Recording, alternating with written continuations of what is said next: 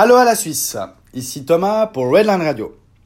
Avant de vous parler de mon après-midi magique dans la forêt hawaïenne et de sa chute d'eau, je souhaite revenir sur une des coutumes locales liées aux voitures. Hier, je vous ai parlé de ces pick-up extra larges et bruyants. Aujourd'hui, je vais également vous parler de bruit.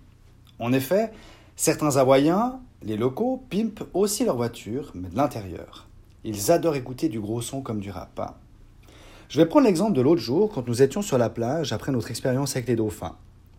Assis sur notre rocher, surplombant légèrement l'océan, calmement et dans le silence, profitant encore de cet instant extraordinaire, voilà que notre tranquillité est dérangée par des grosses basses vibrantes venant du parking au-dessus de la plage.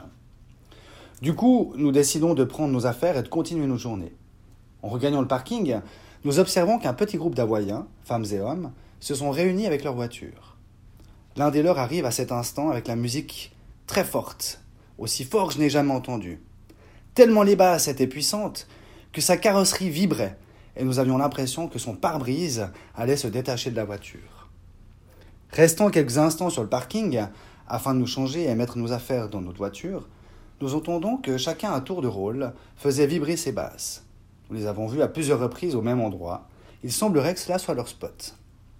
Voilà pour la petite anecdote coutumière. Ma matinée passée au cours n'étant pas très intéressante, je vais vous parler de ma petite marche en forêt de cet après-midi.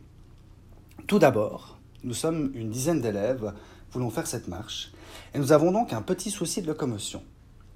Ne voulons pas non plus louer un véhicule pour seulement un après-midi, nous décidons de nous rendre à notre point de chute avec trois voitures Uber, ce qui est très courant ici à Hawaï. Nos trois Uber arrivent en même temps, nous partons en nous suivant à la queue leu. La nôtre est la première de ce convoi d'étudiants. Notre voiture s'enfonce dans les quartiers résidentiels de Villa d'Honolulu. Ces quartiers sont principalement composés de villas individuelles sur deux étages maximum, en bois ou en briques, et n'ont pas l'air d'avoir été construites pour durer comme chez nous. Le quartier de Villa disparaît gentiment pour laisser place à la nature. Après une bonne demi-heure de voiture, notre chauffeur nous dépose à destination. Il n'y a plus qu'une ou deux maisons, ci et là, et surtout, nous sommes à l'orée de la forêt tropicale. Toute l'équipe réunie, nous prenons le chemin de notre petite randonnée. Quel n'est pas mon étonnement que certains d'entre nous soient uniquement chaussés de tongs.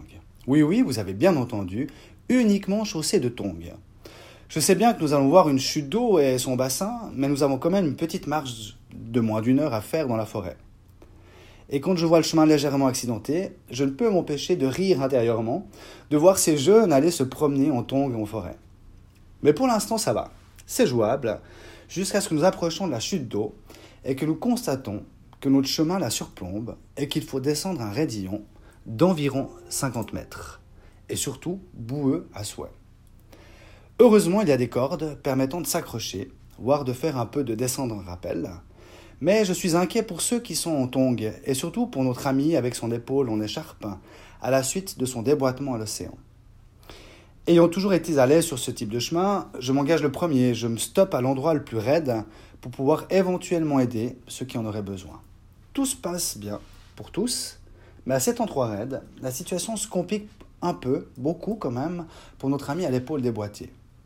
Nous décidons donc, un camarade et moi, de le prendre en sandwich, un derrière, l'autre devant, et de faire ce petit bout de chemin, très raide et glissant, de cette manière. Nous arrivons tous en bas sans encombre, et ce petit effort, croyez-moi, valait largement le déplacement. Imaginez une scène de film.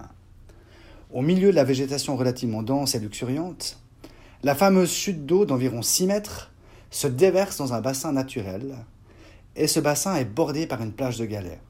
Juste incroyable, tellement beau, amazing.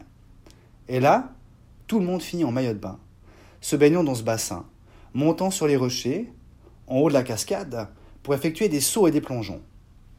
Nous sommes restés là une bonne partie de l'après-midi, et à part deux autres petits groupes de deux personnes, il n'y avait que nous. Enfin, que nous. Nous étions un peu envahissants quand même. La remontée s'est très bien passée, et nous sommes tous rentrés avec le sentiment d'avoir à nouveau passé un moment magnifique sur cette île d'Oahu. Voilà pour ma journée et pour ce soir. Pas le temps ni l'envie, donc je ne vous ferai pas part de ma petite citation habituelle. Voilà, je vous dis à demain pour nouvelles aventures et maloa qui veut dire merci en hawaïen.